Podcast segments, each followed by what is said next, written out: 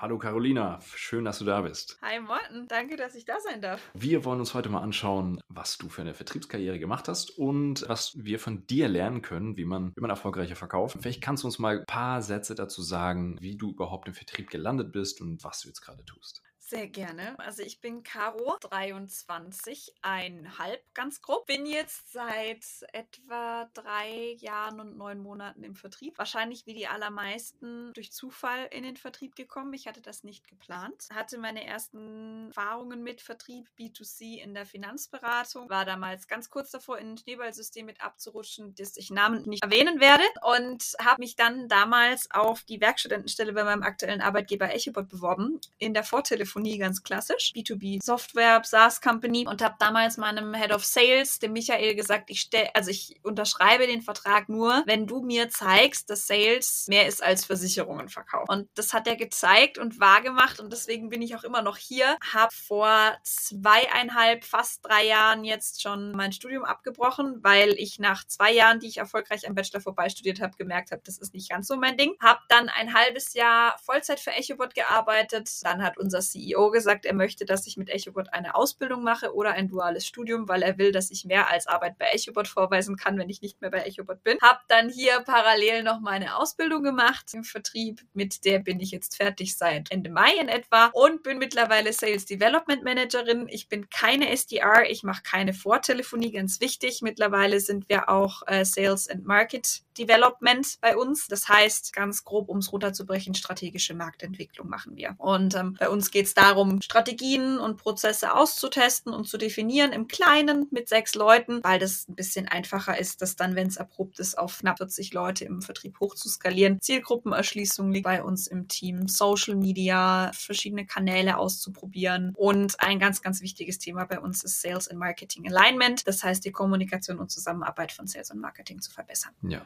Genau. Mega gut. Also unfassbar. Weil dazu muss man ja sagen, dass du nicht nur da deine Sales-Karriere schon hingelegt hast, sondern ja auch ganz schön laut unterwegs bist. Du hast einen eigenen Podcast, äh, bist auf Social Media sehr, sehr aktiv. Ja. Ähm, auch mit dem Sales-Thema. Ne? Also ja. für die, die es noch nicht äh, im Titel erkannt haben, Girl in Sales ist dein Podcast. Ja. Und das war auch einer der Gründe, warum wir angefangen haben, miteinander zu sprechen. Hm. Ähm, weil ich das einfach sehr, sehr cool finde. Auch wie du dich da positionierst, deine Sicht auf den Vertrieb und wie du das, wie du das denkst, finde ich schon sehr, sehr, sehr inspirierend. Dankeschön. Kannst du uns noch ein bisschen was über deine jetzige jetzige Stelle erzählen? Also ihr, du bist in dieser, die mal Taskforce, ne, mhm. diese ja, genau. speziellen Einheit und ihr testet neue Vertriebsmodelle, Vertriebswege. Kannst du uns mal ein, zwei Beispiele nennen, was ihr da getestet habt und ähm, mhm. was, wo ihr vielleicht auch gemerkt habt, hey, das ist gar nicht unser Weg? Also eine Sache, die wir jetzt tatsächlich mit angestoßen haben, war beispielsweise zielgruppebasierter Vertrieb. Bei den meisten Unternehmen ist es so, wenn du fragst, was ist denn dein ICP, was ist dein Sweet Spot, welche Kunden willst du ansprechen, gucken dich an wie ein Auto und sagen, ja, Geld muss er haben. Oh. Danke, Dieter. Das hätte ich mir jetzt nicht erwartet, weißt du? Also es geht da tatsächlich schon dabei los, diesen Weg des geringsten Widerstands zu gehen, wenn du über zielgruppenbasierten Vertrieb sprichst. Weil meistens ist es so, wenn dein Produkt für einen Kunden oder zwei oder drei Kunden, die vielleicht als Vertreter einer kompletten Zielgruppe gelten können, wenn das bei denen funktioniert, dann kannst du versuchen, diesen Erfolg zu skalieren und reproduzierbar zu machen. Bei uns hat sich das zum Beispiel gezeigt mit Personalvermittlern und mit Fintechs, weil die mhm. sehr ähnliche Use Cases haben, weil die ähnliche Strukturen haben, weil die auch einen ähnlichen Grad an Digitalisierung mitbringen, weil die unterschiedliche Anforderungen haben, die aber in ihrer jeweiligen Zielgruppe auch wieder ähnlich sind. Und wenn du dich in eine Zielgruppe reingearbeitet hast, Name-Dropping betreiben kannst, aus Projekten erzählen kannst, Referenzen nennen kannst, baut das extremen Trust auf bei deinem Gegenüber, auch wenn er dich noch nicht kennt. Das war so das erste und das ist auch mit eins der wichtigsten Projekte, die wir haben, Zielgruppen zu definieren und zielgruppenbasierten Vertrieb auch mit aufzubauen und eben auch voranzutreiben. Eine Sache, die wir auch gemacht haben, war zum Beispiel Vertrieb mit Videos und zwar mit Hilfe des Tools Vidyard. Kann ich jedem sehr empfehlen. Gibt es auch schon kostenfrei als Chrome-Plugin. Meistens ist es ja so, wenn ihr im Cold Calling seid oder äh, eben viel Akquise macht, dann kennt ihr das wahrscheinlich. Ihr ruft irgendwo an, ihr wisst nicht, zu wem ihr hin müsst. Ihr sagt, ja, ich würde mal gern Ihren Vertriebsverantwortlichen sprechen. Da weiß eigentlich der Frontdesk schon genau, was du willst und verweist dich auf die Info-Ad mit ganz, ganz, ganz, ganz, ganz viel über Überredungskunst und Rhetorik kommst du dann vielleicht noch den Namen und mit einem Strauß Blümchen, den du hinterher schickst, dann auch noch die mhm. personalisierte E-Mail-Adresse des Entscheiders raus. Es sei denn, du nutzt EchoBot.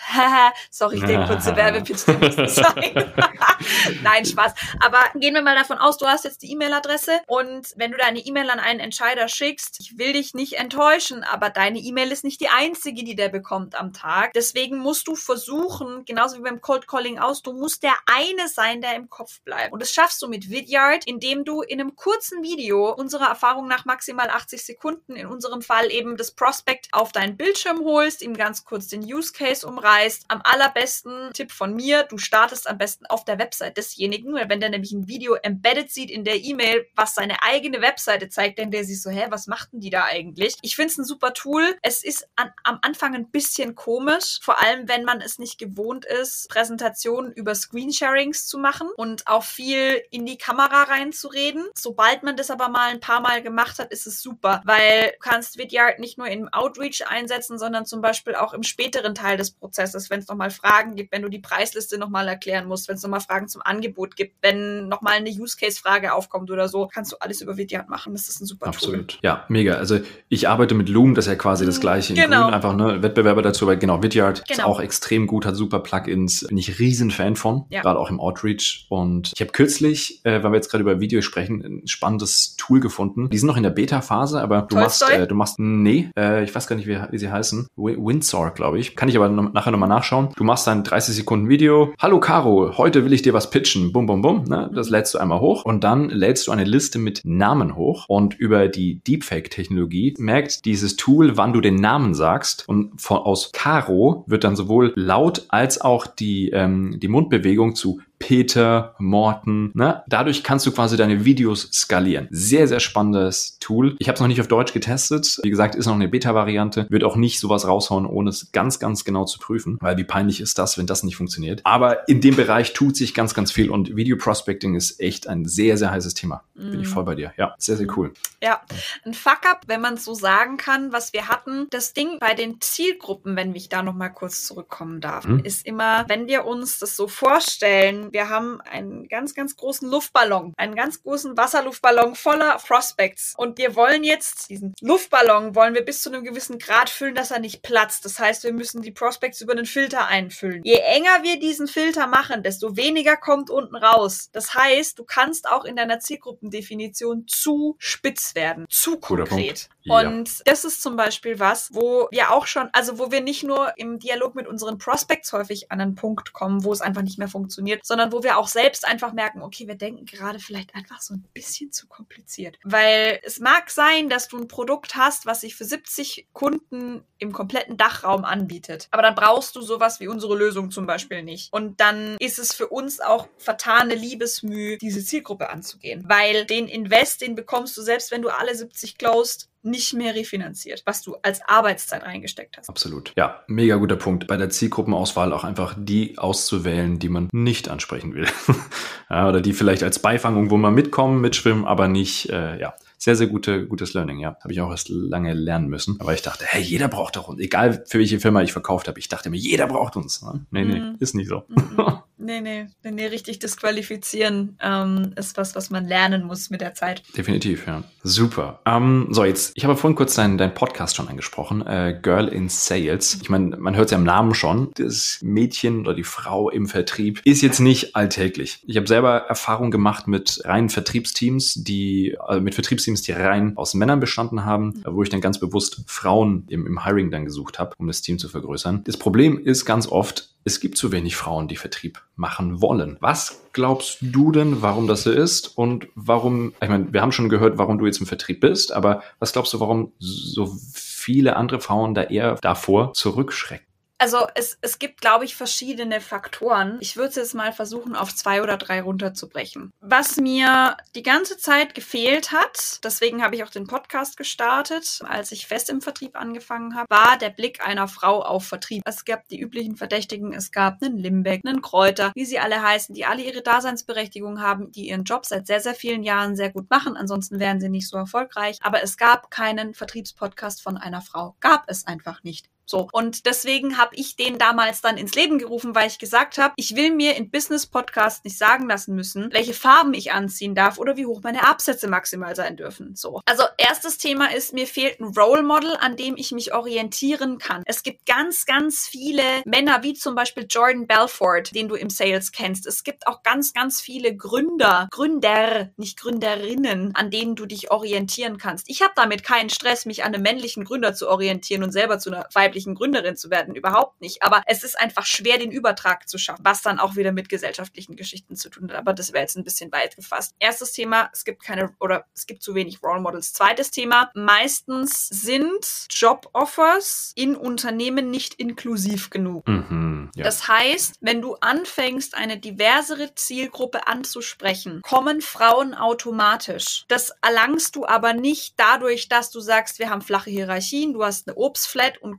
kostenfrei Wasser und Kaffee trinken darfst auch, sondern es geht zum Beispiel hier um flexible Arbeitszeitmodelle. Es geht um Remote Work, die du machen kannst. Es geht um Homeoffice-Möglichkeiten. Es geht um auch die Möglichkeit, eine vier Tage Vollzeitwoche, aber eben vier Tage zehn Stunden zu machen und dir dann den Freitag komplett frei zu nehmen. Ja, also du musst versuchen, Frauen dahingehend anzusprechen, weil wer fällt in, ich würde mal sagen, 95 Prozent der Fälle aus, wenn dann ein Kind auf die Welt gekommen ist? Nicht der Mann, sondern die Frau. Wenn ich das Gefühl habe, ich kann in meinem Job danach auch einsteigen, wenn ich mein Kind auf die Welt gebracht habe. Und es wird auf mich Rücksicht genommen, ich werde emotional von einer Firma angesprochen und ich habe das Gefühl, dass ich mich dort wohlfühlen kann. Ja, also sehr viel Emphasis on Gefühle, Emotionen, was auch einfach biologisch bedingt ist, dann wird automatisch auch dieser Zug kommen zu, ich habe vielleicht diversere Religionen, die in meinem Team sind, ich habe diversere Hautfarben, kulturelle Hintergründe, gelesene Geschlechter, die in meinen Teams drin sind. Das ist dann so ein Sogeffekt. Andere Sache ist, das ist aber ein Problem, was ich gesamtheitlich sehe. Wir lernen Vertrieb nicht. Wir lernen Verkaufen ja. nicht. Weder in der Uni noch in der Schule. In der Schule fände ich es vielleicht noch ein bisschen früh, aber es gibt keine Ausbildung zum Vertriebler. Es gibt aber mannigfaltig Studiengänge zum Social Media Manager oder zum Marketing Manager zum Beispiel. Was grundsätzlich gut ist, weil Vertrieb ist nichts Exklusives. Du brauchst keinen Doktor oder Dippelfill oder keine Ahnung, um im Vertrieb was zu werden. Du kannst da auch einfach kommen, wie ich ohne Studium, halt nebenher noch mit einer Ausbildung. Und das kann gut laufen. Was ich einfach schwierig finde, ist am Vertrieb, dass du, wenn du im Studium bist, dann kannst du als Frau, wenn du dann Social Media belegst, da kannst du dann schöne Bilder machen und dann kannst Community Management betreiben und du bist halt nicht in diesem Hahnkäfig, den du halt häufig dann hast und du hast halt mhm. halt auch dann diese ganz, ganz schlimmen Geschichten gehört, wie zum Beispiel von der Ergo-Truppe, die sich ja, dann klar. in Budapest irgendwelche Frauen mit irgendwelchen unterschiedlichen Bändchen da eingekauft hat. Also es ist, glaube ich, es, es sind viele Faktoren und ganz grundlegend ist es so, dass wenn du eine Stelle ausschreibst, egal ob für Sales oder Finance oder sonst irgendwas, wird eine Frau sich nicht darauf bewerben, auch wenn sie 99 Prozent Prozent der Anforderungen erfüllt, weil ihr als Kind schon beigebracht wurde, sie muss höflich sein, sie muss immer ihr Bestes geben, sie muss nett zu allen sein, sie muss es, es muss funktionieren. Ein Mann, und wenn er nur 75 Prozent der Anforderungen erfüllt, wird sich auf die Stelle bewerben, weil er sagt, er macht den Rest mit seinem Ego wieder wett. Mhm, klar. So. Weil ihm als Kind ja. gesagt wurde, hau drauf, pack die Ellenbogen aus, wenn dir was nicht passt und setz dich durch. Setz mhm. dich durch. So, also wie gesagt, ich habe es jetzt auf vier Faktoren runtergebrochen, aber es liegt nicht daran, dass Frauen keine Lust darauf haben, sondern dass sie also dass wir in der Erziehung ganz ganz früh in der frühkindlichen Bildung schon Dinge ändern müssen, dass wir im Bildungssystem Dinge ändern müssen und dass wir letztendlich auch versuchen müssen aus einer Employer Steuersicht inklusiver in unserem Einstellungsdenken zu werden. Gerade das Thema Arbeits- oder flexible Arbeitszeiten, was du da gerade, ich glaube, der erste Punkt war, das sogar angesprochen hattest, das ist ja so absurd, weil gerade das ist ja im Vertrieb so unglaublich gut machbar. Mhm. Also ich kenne keinen Job, wo du so wenig auf ein Team zurückgreifen musst im Tagesgeschäft. Also ein Job, den man wirklich von zu Hause aus machen kann, kommt natürlich immer aufs Geschäftsmodell drauf an, aber sagen wir mal im Softwarevertrieb, egal ob SDR oder AE, deine Company halbwegs remote Burnout organisiert ist, kannst du diesen Job extrem gut so legen. Mhm. So, im Vertrieb muss keiner von 9 bis 16 Uhr verkaufen. Wenn dein Kind halt um 14 Uhr nach Hause kommt, das geht genauso für Männer. Ne? Also das ist, ich finde, da können wir die Männer auch mal ein bisschen mehr in die Verantwortung ja, mit reinnehmen. Natürlich, klar. Ähm, ne? dann, dann sagst du halt, gut, zwischen 14 und 16 Uhr verkaufe ich nicht und dann ist das Kind in der Musikschule, dann verkaufe ich wieder weiter. Also gerade da ist es doch machbar. Ja? Und wenn du nicht gerade im Callcenter bist oder Inbound Leads innerhalb von fünf Minuten antworten musst oder so. Aber da sind definitiv Modelle leichter zu schaffen als jetzt in, in anderen Bereichen, wo du die ganze Zeit mit Teams dich abstimmen musst und sehr, sehr viel auf Kollaboration basiert, was beim Vertrieb per Definition ja gar nicht so ist, weil du hast ja dein Ding, deine, quasi deine Leadliste, die du abarbeitest. Insofern glaube ich, ist es sehr absurd, dass es so ist. Jetzt, was mich interessieren würde, wäre noch ganz oft kommt ja das Thema, Männer sind halt viel durchsetzungsstärker. Du hast es ja mhm. gerade schon ange, angesprochen. Mhm. Das wird Frauen oftmals in der Kindheit schon so ein bisschen antrainiert, äh, da eher sich zurückzunehmen. Das Verrückte ist ja, es gibt ja genug Studien, die belegen, dass wenn Frauen in den Vertrieb gehen, dass sie besser performen als die Männer. Ja. So, und haben, haben sie in mehreren Metastudien haben das kontrolliert. Es gibt diverse Studien, die das wirklich auch sowohl in den Modellen als auch in Real Life gemessen haben. Und das verstehe ich einfach nicht, warum da nicht mehr Fokus drauf gelegt wird. Plus auch das Teaming, ne, das ist das, was ich vorhin angesprochen hatte. Das war einfach deutlich besser, als Jessica dann bei uns im Team war. Mhm. Punkt. Ne? Also es war einfach schöner, weil auch die anderen Männer ausgeglichener sich plötzlich bewegt haben. Die Art und Weise, ne? wenn da mal so eine Gruppe von sechs Männern seit, äh, seit Jahren in der Männer Truppe sind. Ganz ehrlich, da gibt's Dinge, die man löschen kann. Da gibt's wirklich Verhaltensweisen, die man, die man einfach mal loswerden kann und äh, das, die wird man schnell los, wenn, wenn eine Frau mit im Raum ist. Ähm, ja, weil man sich ja dann zusammenreißen muss. absolut, ja, das, das tut einigen Männern gut, sich mal zusammenzureißen. Ja, also dieser Punkt der, der, des Durchsetzens. Glaubst du, glaubst du, das ist eine männlich-weibliche Sache oder ist das, ist das äh, wirklich nur antrainiert? Ich glaube, es ist antrainiert im Zweifel. Es liegt aber nicht nur an der innerfamiliären Erziehung, sondern das liegt auch an dem, was vom Au also vom Umfeld kommt, welche Eindrücke hat das Kind und dann natürlich auch irgendwann in der Pubertät. Generell finde ich es spannend, aber es erklärt auch einiges, da mal so ein bisschen in die Biologie reinzugucken und dahin zu gucken, wo wir eigentlich herkommen. Weil im Grunde genommen sind wir ja eigentlich alle nichts Besseres als hochentwickelte Affen. Und sowohl beim Affen und beim Menschen ist es so, dass die Weibchen, ich will keine Frau degradieren, aber ich mache das jetzt einfach mal so, ist einfacher, dass Weibchen oder weibliche Affenwesen gleichzeitig mit beiden Hirnhälften denken können. Also einerseits mit der emotionalen und andererseits mit der analytischen Hirnhälfte. Männliche Gegenparte von diesen Weibchen hingegen können immer nur abwechselnd damit denken. Das heißt, die können jetzt nicht gleichzeitig analysieren, warum schreit mein Kind und oh mein Gott, ich bin so empathisch, wenn mein Kind schreit. Das geht einfach rein biologisch nicht bei Männchen geht aber bei Weibchen. Das heißt, wenn uns Mädchen im Frühkindesalter gesagt wird, du darfst das so nicht machen, beziehen wir das einerseits analytisch auf unser Denken und Handeln und andererseits manifestiert sich das emotional in unserem Wesen. Bei Jungs, mhm. die raffen einfach nur, okay, ich darf das nicht machen und antizipieren die emotionale Hälfte davon komplett, weil sie es gar nicht parallel machen können. Ist jetzt auch wieder sehr, sehr krass auf die Biologie runtergebrochen, aber das ist einfach was, was es auch innerhalb von mehreren Studien eben eben als ein Kern-Takeaway gab. Von daher wundert es mich genauso, also es, es wundert mich natürlich schon, dass es wenig Frauen im Vertrieb gibt. Es wundert mich aber null, dass Frauen im Vertrieb erfolgreicher sind als Männer. Genau auf ja. Basis dessen, weil ich ja. nicht nur überlegen kann, was braucht mein Kunde wirklich, sondern ich kann mich parallel auch noch empathisch in ihn reinfühlen. Egal wie gut du als Mann im Vertrieb bist, du wirst es nie über die Schwelle drüber hinaus schaffen, dass du deinem Gegenüber höchstens vorspiegeln kannst, dass du dich jetzt gerade in ihn reindenkst, während du parallel analysierst, was du ja. jetzt alles in dein Offer reinpacken kannst. Ja, sehr, sehr spannend. Spannender Insight. Ich meine, jetzt, jetzt habe ich es natürlich, habe ich es auch so gemacht, ich habe jetzt meine erste Gästin im Podcast und äh, gleich ist die Frage, ne, die Rolle der, der Frau im Vertrieb. Dadurch blase ich auch so ein bisschen dieses Horn, ne? Dieses Frau ist so, ne? Ja. So, Männer sind so, Frauen so. Insofern, lass uns mal zum nächsten Thema gerne übergehen. Ja. Was nervt dich im Vertrieb? Ah, da gibt's einiges. Ähm, Prospects, die in der Budgetverhandlung unehrlich sind. Prospects, die dich ghosten. Prospects, die dir nicht auf E-Mails antworten. Kollegen, die dir deine Leads nicht gönnen. Schlecht vorbereitete Callcenter-Mitarbeiter nerven mich unfassbar. Generische LinkedIn-In-Mails und LinkedIn-Anfragen. und okay. ähm, zu guter Letzt Menschen, die immer noch glauben, Xing ist das absolut innovativste Social Media Network oh. der Welt. Ja, krass. Okay.